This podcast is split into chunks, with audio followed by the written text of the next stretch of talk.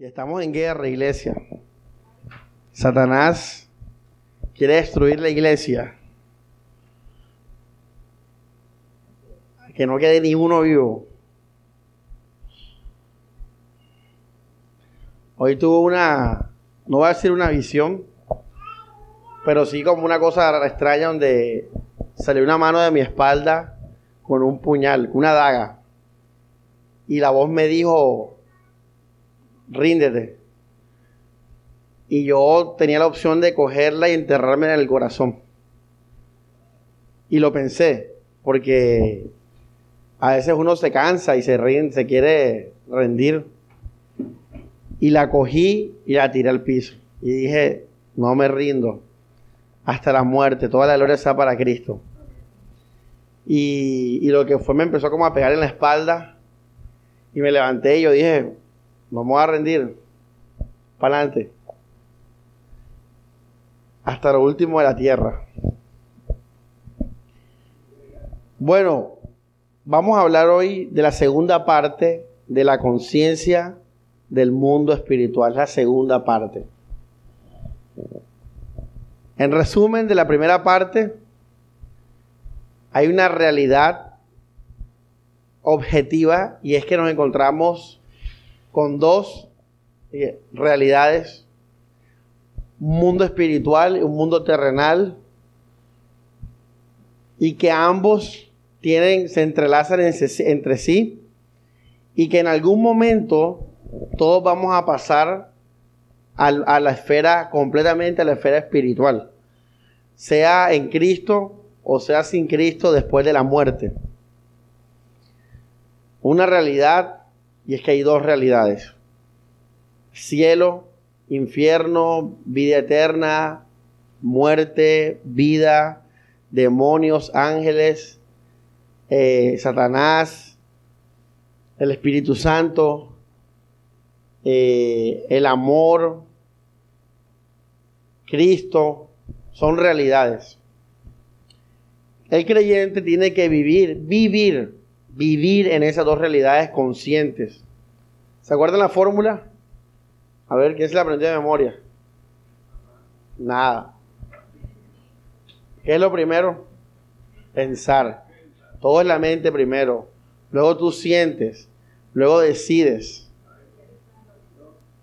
Y luego actúas ese proceso tiene que ser constante. Si lo olvidamos, ¿qué va a pasar? Vamos en ese momento a perder la voluntad de Dios.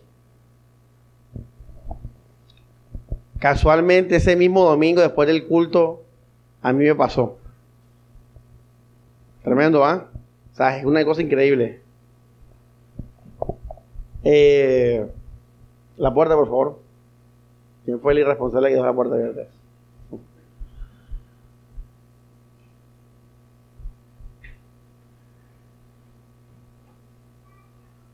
Y bueno, vamos a, a la segunda parte. Con esta enseñanza ya todos vamos a saber lo que Pablo quiere decir en Filipenses. Vamos al libro de Filipenses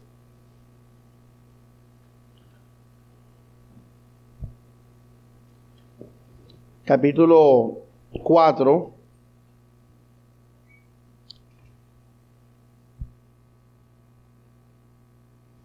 Ah, no, disculpen, Efesios, Efesios 6. Versículo 18, vamos a leerlo todos.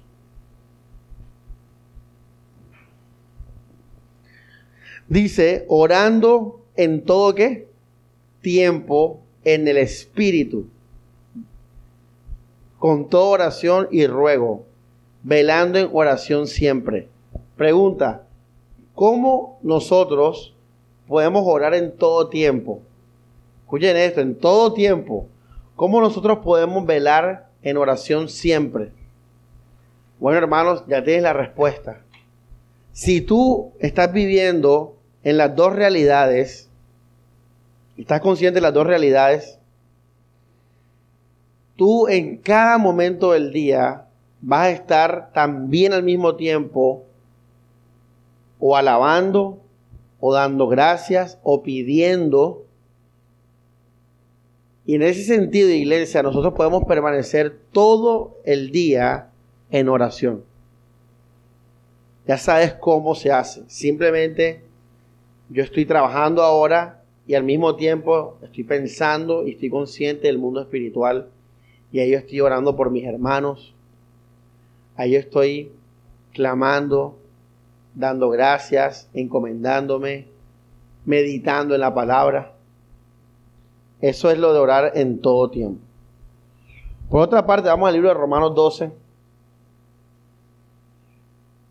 Son como unos apéndices que me faltaron el domingo.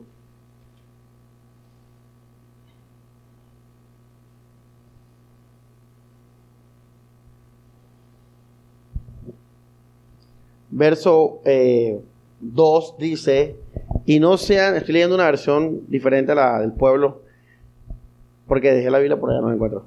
Dice, y no sean conforme a este mundo, sino, palabra clave, transfórmense por medio, otra palabra clave, renovación. Entonces, dos palabras claves, transformación y renovación. ¿Qué significan estas dos palabras? Que nosotros diariamente, constantemente tenemos que ir cambiando en el sentido de ir conociendo más.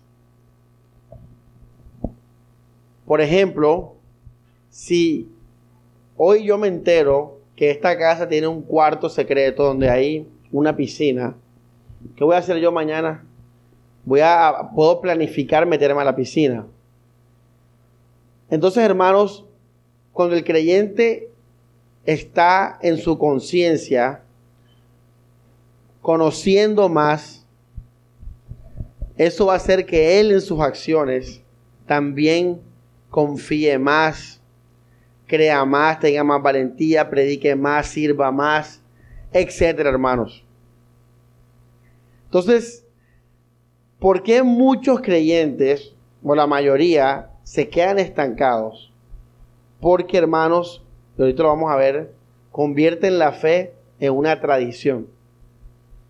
Y la fe, y le estoy dando la clave para ustedes renovarse cada día y poder dar cosas nuevas cada día o, cada semana.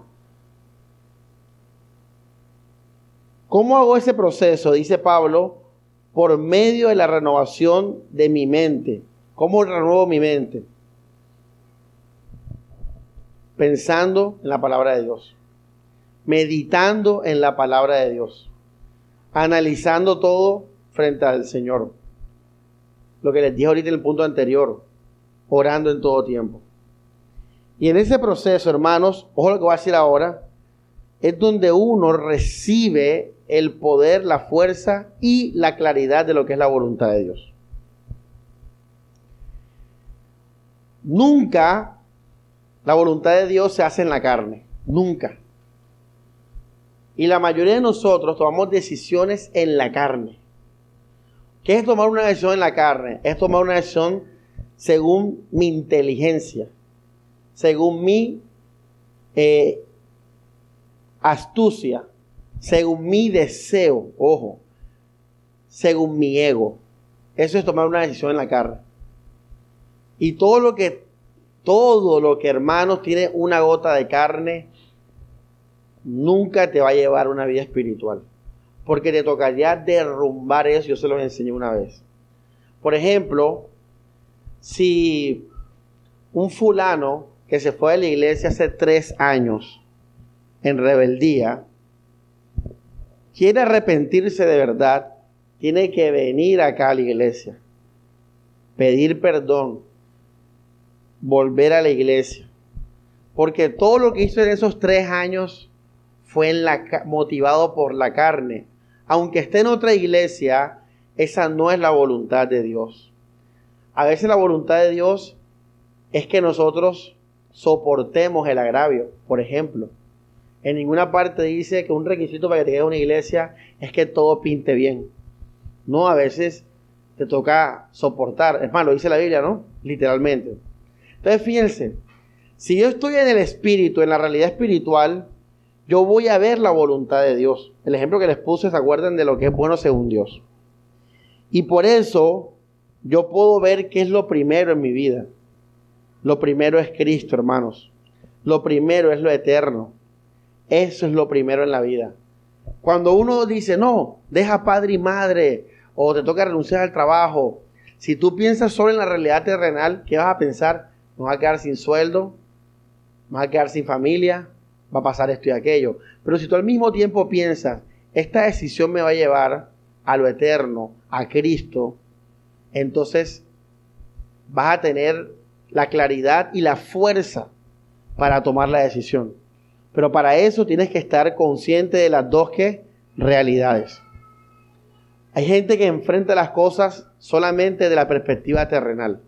Y yo lo que voy a decir ahora, nosotros nos movemos por solo por la realidad espiritual. Para el creyente lo espiritual es primero que lo terrenal. Siempre va a ser la prioridad. Cristo, lo espiritual, lo eterno. Miren que en la palabra del sembrador la semilla, ¿por qué se ahoga? Por los afanes, por los placeres, por las cosas de este mundo, terrenales. ¿Sí ven? Otro punto, lo, lo que hablamos de la tradición. La tradición, hermanos, es súper venenosa, porque la tradición es estática, la tradición no se renueva, no se transforma, las costumbres no se renuevan y no se transforman. Las tradiciones son cosas que hacemos y sin conciencia. O sea, ya nosotros no somos conscientes del por qué hacemos eso. Por ejemplo, usted escucha el noticiero, no es bueno bañarse todos los días. Por primera vez en 50 años vas a pensar en por qué te bañabas todos los días. Porque hubo un momento en tu vida que dejaste de pensar en el por qué y simplemente se volvió costumbre. Comerle, tomar leche. ¿Cuántos tomaban leche aquí? Todo el mundo tomaba leche. De repente salió que la leche, la alergia, no sé qué. Ahora los lácteos. Todo el mundo dejó de tomar lácteos, eh, leche de almendra, todo ese cuento.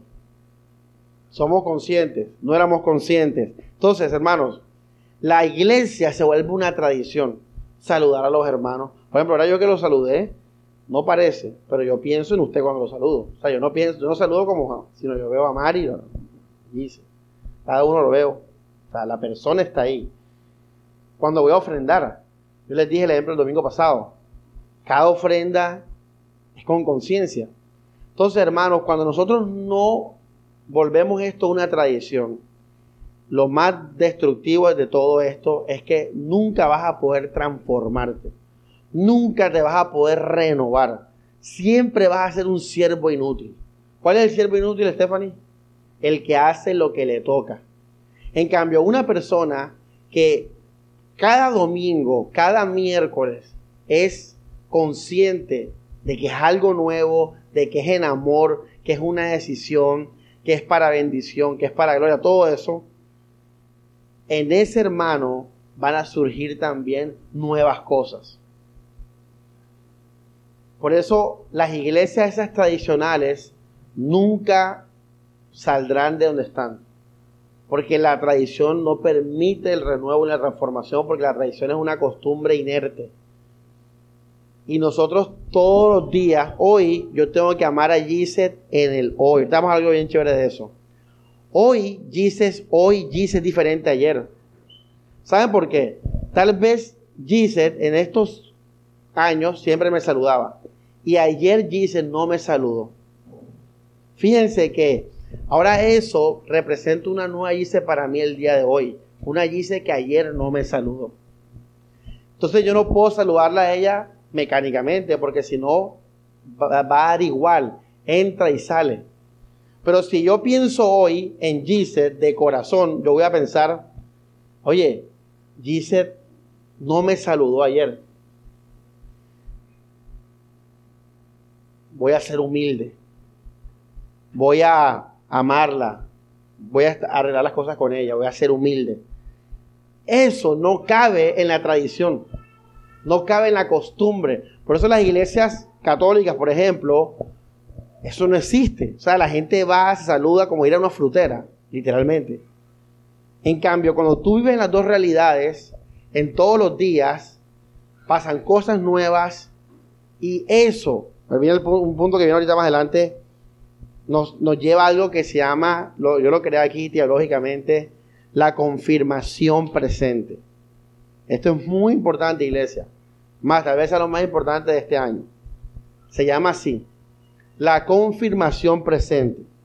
La confirmación presente, que es un concepto que yo le estoy dando teológicamente, es un sinónimo de lo que la Biblia llama perseverar. La Biblia dice en Gálatas 6, 9, no nos cansemos de qué? De hacer qué cosa? El bien, que a su tiempo cosecharemos. Las cosas que hacemos en el Señor, 1 Corintios 15, 58, no son en qué? En vano. No son en vano.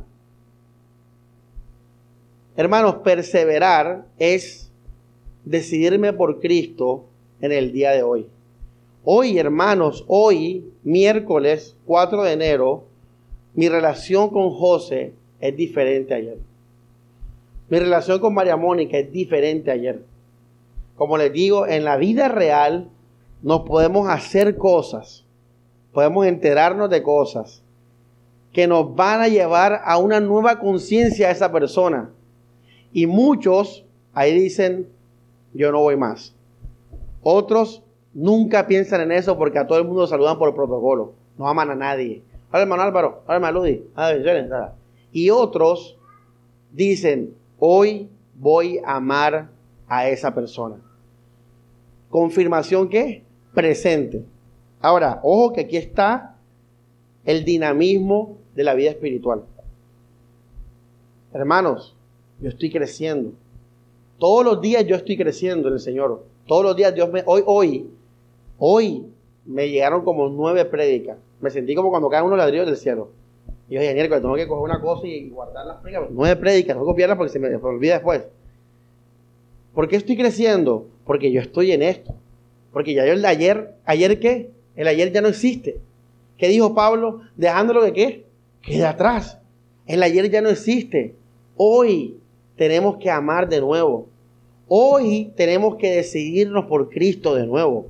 Porque hoy todo es diferente, la tierra es diferente, el cielo es diferente, la gente es diferente, tú eres diferente. ¿Ya ves? Ahora, esto solo es posible cuando tú eres consciente de las dos realidades, consciente, o sea que tú vives pensando en lo espiritual. Cuando tú haces las cosas conscientes de lo espiritual. Cuando tú ofrendas consciente de lo espiritual. Y miren que muchas personas cuando abrazan en su corazón odio o lo que sea, dejan de ofrendar. ¿Ya ves? Sí, mira cómo repercute una decisión por algo del nuevo que ocurrió, pero ese hermano antes ofrendaba y todo eso. Solo en la conciencia doble yo puedo decidirme por Cristo de verdad en mi vida. No olvides esa frase.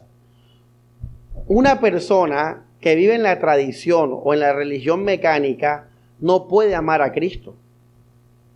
Porque, tal cual como lo dije ahora, es superficial. No, no le importa la vida de Estefan, no la conoce, no piensa en ella, no piensa en la iglesia, no piensa en el pastor, no piensa en las cosas espirituales. Solo yo me puedo decidir por Cristo cuando soy consciente de las dos realidades. Por ejemplo, puedo decidir amar a Cristo.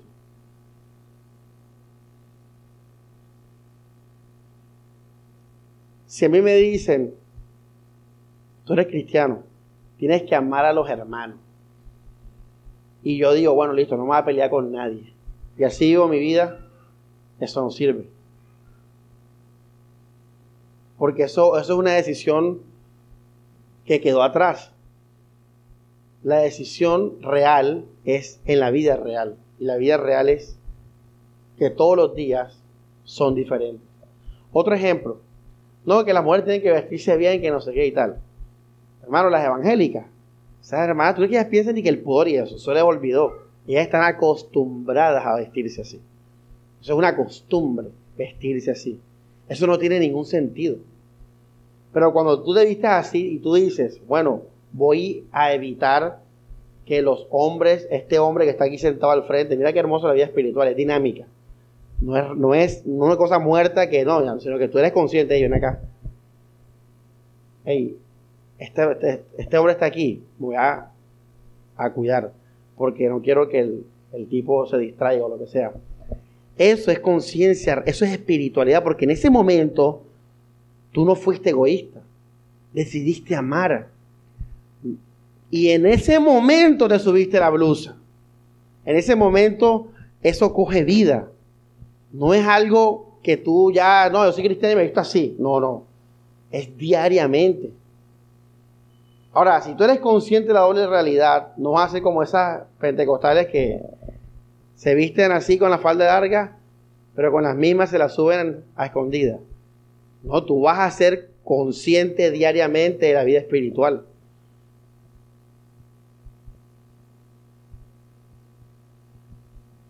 Todos los días, mira, lo que voy a decir, esta frase es bien brutal. Cristo siempre será tu última decisión presente. Hermano, tu cristianismo de ayer no sirve, no existe. Recuerda Demas, colaborador de Pablo, servidor, y después se fue para el mundo. La Biblia dice en Eclesiastés, mejor es el final que el comienzo de algo. Por eso yo les dije en la cena de Navidad, de fin de año, les dije, lo que importa de esto no es esto, es que esto sea hasta el final. Y te lo repito la decisión. Cristo siempre será tu última decisión presente. Fresca, nueva, real. No es que no llamo a Cristo ahí ya lo amo, no, no. Eso es vida real. Hoy me decido por Cristo. Hoy me decidí por Cristo con mi esposo. Hoy me decidí por Cristo con mi hermano. Hoy me decidí por Cristo con mi novio. Hoy me decidí con Cristo por el, por el tipo que me chocó el carro. Hoy me decidí por Cristo. Hoy decido amar. Y eso no está en la Biblia. Vamos a Filipenses. Ahí está escrito de una manera bien, bien tremenda. Filipenses 3, versículo 12, dice, no que lo haya, logrado o que ya haya llegado a ser perfecto, sino que corro, fíjense, uno, ¿por dónde corre? Para adelante, para que quizá alcance aquello para lo cual fue alcanzado por Jesucristo. Hermanos míos, yo mismo no considero haberlo alcanzado. Miren lo que viene ahora. Pero una cosa, se olvidando lo que queda atrás y extendiéndome qué? Hacia adelante. Hermano, hay que aprender a vivir en el presente. Hay que aprender a vivir el presente. A ser cristianos en el hoy. Tú, lo de ayer ya no vale.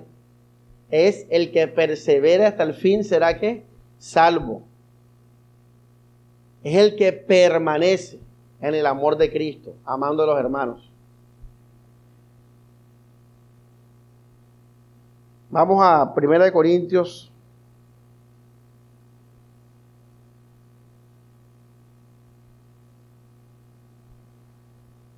nueve veintisiete.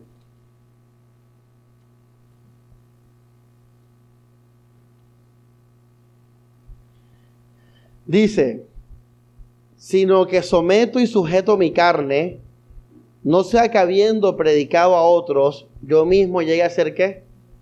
¿Qué dice Alex? Eliminado, desechado, hasta el final. Cristo será siempre tu última decisión presente. Por eso, hermanos, yo creo que el que es de Dios va a morir como las vírgenes sensatas, con la lámpara encendida. Él vive, está preparado, está consciente. Él espera a Cristo, él vive para Cristo. El hermano que no esté así, imagínate, no está pensando en Cristo, no está anhelando el cielo, no está, pues seguramente, imagínate.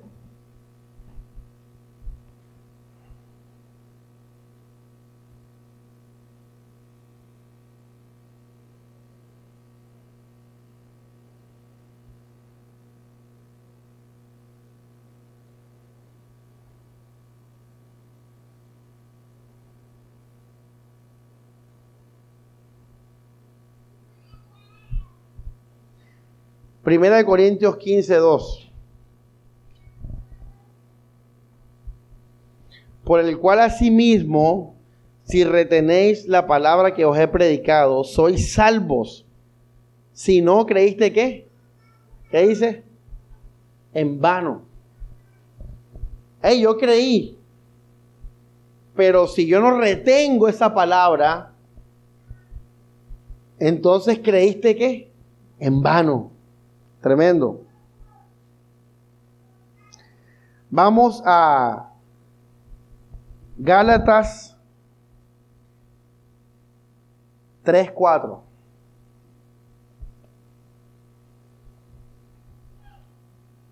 No, que yo te amé por dos años. ¿Y eso de qué sirve ya? Eso ya no existe. Ya yo soy diferente.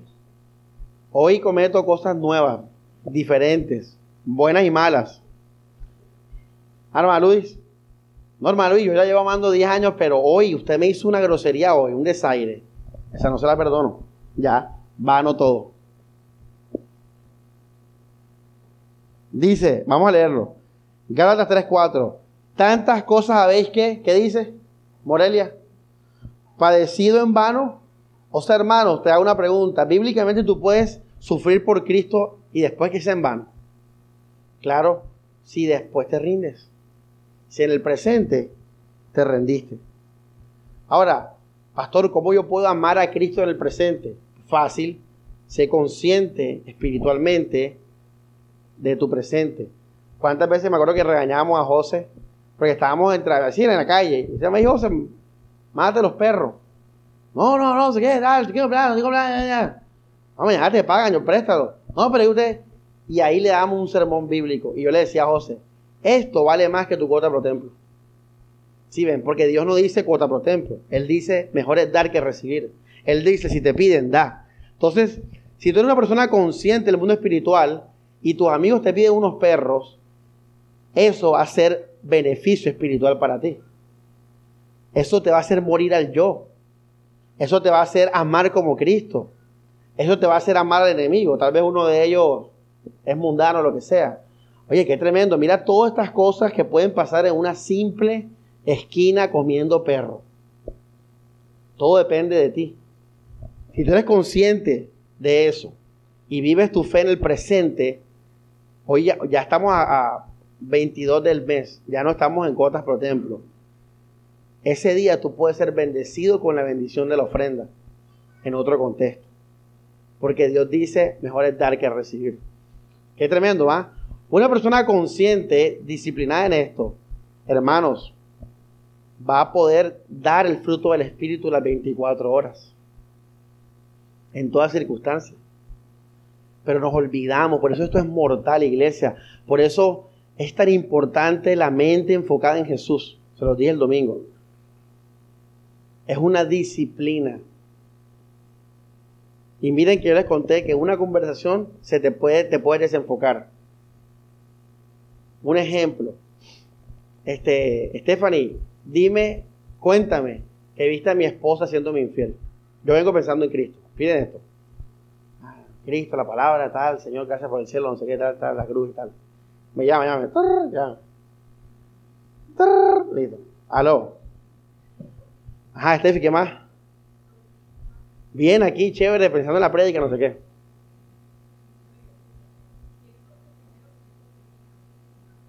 ¿Cómo así? Ahora, una pregunta, fíjense. Mi, mi mente enfocada, una pregunta. Mi mente enfocada se va a ver en ese momento tentada a desenfocarse y no me ha dicho nada.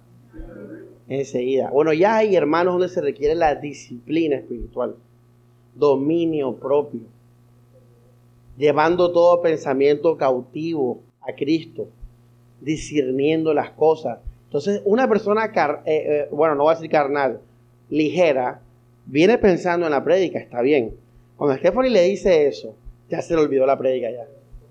En cambio, un hermano que está disciplinado en las dos realidades, Stephanie le dice y el hermano le dice, Señor, guarda mi mente, guarda mi mente, Señor, guarda mis emociones. Se prepara. Cuéntame. Estoy sentado.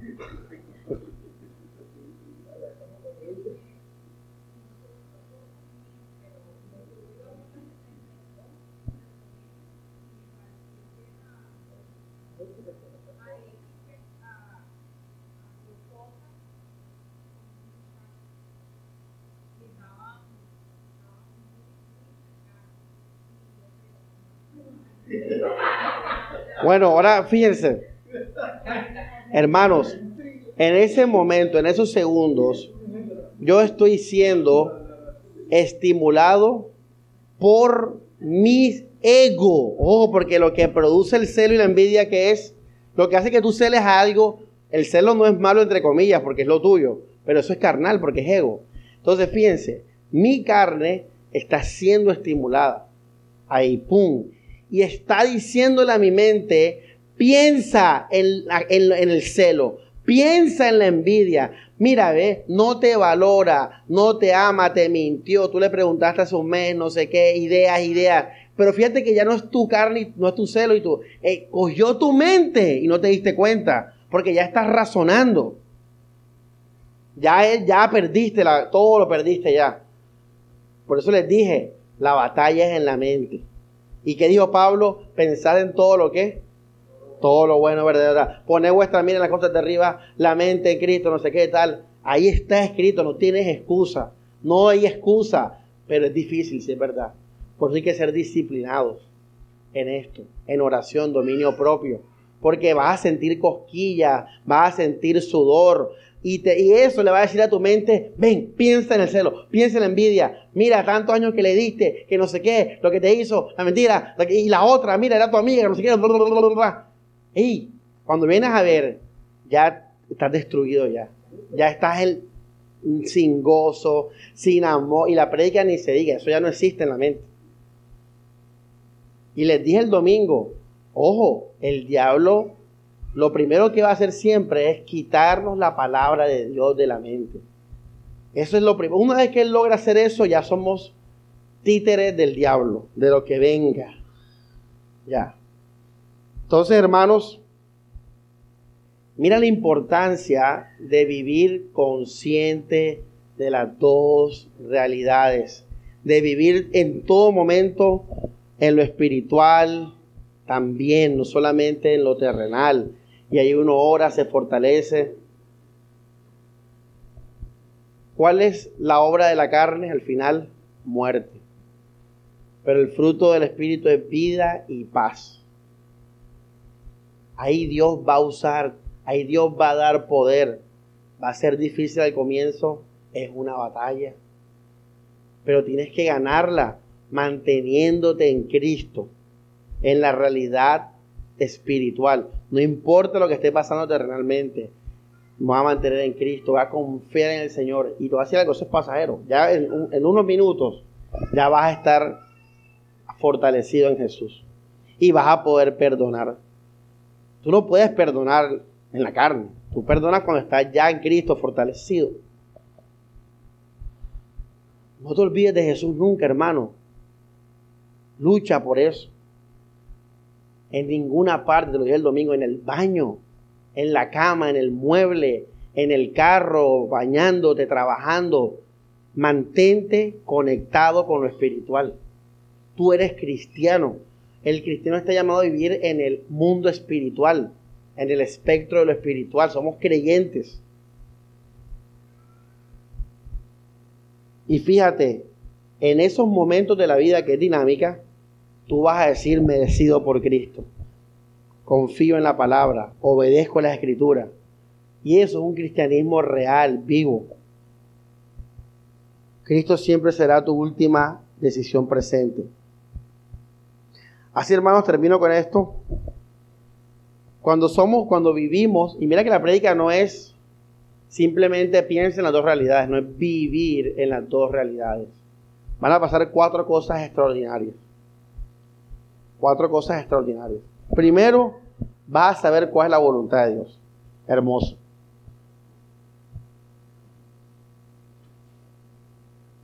Imagínate que tú de todas las ideas que vienen a tu mente sepas cuál es la voluntad de Dios. Dice la Biblia en Romanos 12 para que puedas comprobar la voluntad de Dios agradable y perfecta. Segundo, vas a tener discernimiento espiritual. Va a haber una voz que te va a decir cállate, vete, quédate, habla, di esto. Va a estar el Espíritu hablando en la situación presente, vivo, real. Vas a tener discernimiento espiritual cuando leas la Biblia, todo hermanos hermoso. Dios te va a dar conocimiento nuevo. O sea, que, mira, para tú recibir el conocimiento renovado de la palabra, nuevo, tú tienes que estar, tener estos elementos. Tienes que estar consciente de lo espiritual, dispuesto a eso, consciente, dispuesto, enfocado. Cuando tú haces esas cosas, hermanos, tú vas a poder tener una palabra nueva para esa ocasión. Discernimiento espiritual. Tercero, vas a poder adquirir verdadera obediencia. Porque la obediencia que es verdadera es aquella que nace en el corazón es aquella que nace en la mente, en la conciencia. Nunca es la obediencia mecánica, es la obediencia fresca, presente, real, diaria. Esa es la verdadera obediencia, la que es del corazón. Hace poco José me dio una ofrenda. Estábamos ensayando. Imagínense el contexto. Ensayando. Y José me dice, hey, una ofrenda que de, ah, de una cosa. sin sobre, sin nada, ni oración. Simplemente sacó del bolsillo, hey, una ofrenda ahí, y se fue. Yo le dije, hey José, ¿estás consciente de las dos realidades? Ahí. Todo, hermanos, con la conciencia espiritual va a ser poderoso. Y ese es el último punto. Va a haber poder de Dios va a haber, ahora, esto, esto del poder de Dios es importante, esto es lo del misterio, hermano, esto es lo del misterio. Esto es la obra ya que hace el Señor, lo que es la paz de Dios, es, es el amor del Señor. Hermano, Dios quiere tener comunión con nosotros. ¿Qué es comunión con nosotros? Es que tú tengas una relación real con el Señor en tu vida. Que tú puedas decir, en verdad, verdad, la mitad de mi cerebro está con Jesús. Yo me levanto, vivo para Él. Yo estoy caminando con Él. Cuando tú tienes ese cerebro ya dedicado a Jesús, hermanos, eso es comunión con Dios.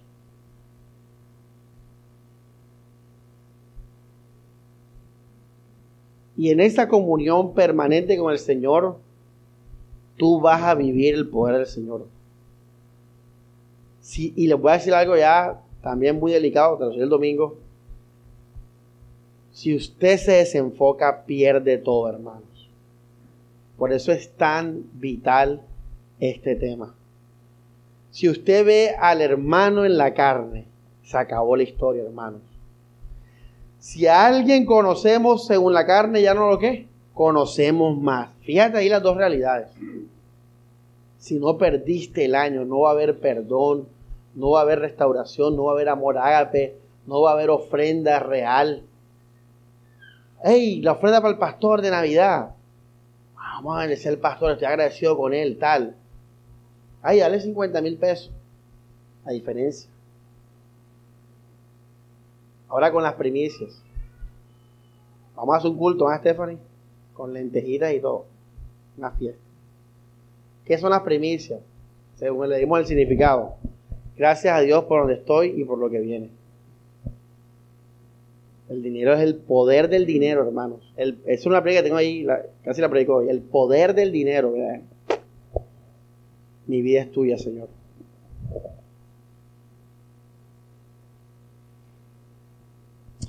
Una iglesia orando en todo tiempo, ya saben cómo es posible. Siente consciente de las dos realidades. Tú vas a estar ahí hablando con Jesús, pidiéndole, rogándole, dándole gracias, lavándolo. Pablo dice, oremos en todo qué? No está mandando eso. Hablamos de lo, lo, delicado de la tradición y cómo la iglesia se puede volver fácilmente una tradición. Cómo tus relaciones se pueden volver fácilmente una tradición. Tremendo, ¿ah? nada es tradición. Hoy es un día nuevo, hoy es todo diferente, hoy es hoy Urani está diferente, hoy Estefan está diferente, hoy Gis es diferente, hoy José es diferente. Hoy es diferente, hoy es fresco, hoy he sido amar, hoy voy por Cristo. Importante, la confirmación que presente, concepto que aprendimos hoy, confirmación presente. Cristo siempre será tu última decisión presente. ¿Qué dijo Pablo en Gálatas? Eh, has padecido en vano. Alex, has padecido en vano. Así, hermano, yo hasta el último respiro voy a decidirme por Cristo. Y por último, los resultados de todo esto es voluntad, discernimiento, verdadera obediencia y poder espiritual. Hermanos, si hacemos esto, en verdad vamos a vivir en victoria. Vamos a vivir una vida hermosa, hermano, del Señor, dando fruto. Dios nos va a usar de una manera increíble. Vamos a dejar de ser siervos inútiles. ¿Cuál es el siervo inútil? El que hace lo que le toca. Van a venir con renovaciones, van a venir con propuestas, van a venir con, con palabras nuevas para tus hermanos. Hermanos, esto va a cambiar tu vida. Cuando vengan las pruebas, cuando venga la llamada telefónica, enseguida, ay, papayita, me voy a preparar, Señor, tal. Estás consciente. A veces el cristiano está viendo el noticiero y el diablo dice, ahora es el momento. Y le dice a la persona, ya, llama y llama. Así se maneja el diablo. ¿Qué dice? Yo a María ayer, ¿qué dice la Biblia del diablo? No ignoremos sus qué. Y el diablo anda como el león, ¿qué? Entonces él va a ver cuando estemos más vulnerables y distraídos. Ya ven, hermanos, cuando estemos distraídos y vulnerables con un placer, con un afán, ahí el diablo va a atacarnos. Porque lo que ¿qué es lo primero que va a hacer el diablo, Liz? quitarnos la palabra de Dios de la mente. Quitarnos esa relación con Jesús. Una vez que nos desconectamos de eso, hermanos, presa fácil de Satanás. Y esto es una guerra real, hermanos. Esto es una batalla real. Ahora que se acaba el culto, ¡pum! empezó la vida de nuevo.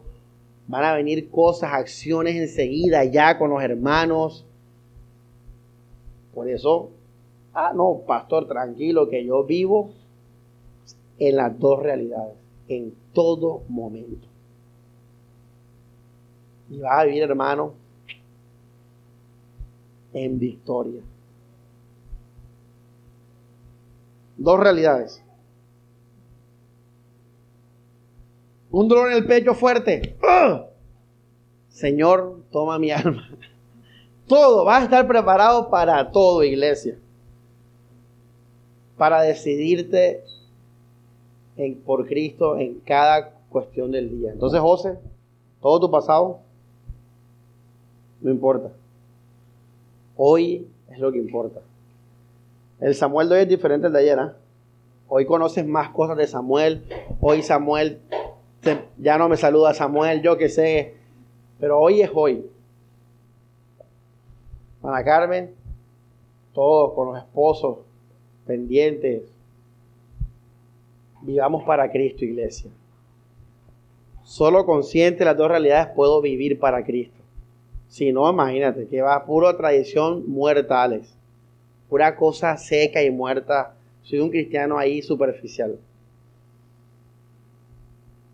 Vamos a orar, iglesia. Hago 44 minutos al pastor juicioso. Dios Padre, gracias por tu palabra, Señor, nos encomendamos a ella, Dios. Gracias por darnos esta, este conocimiento, qué buena noticia, Señor, ver cómo en ti, Dios, somos más que vencedores.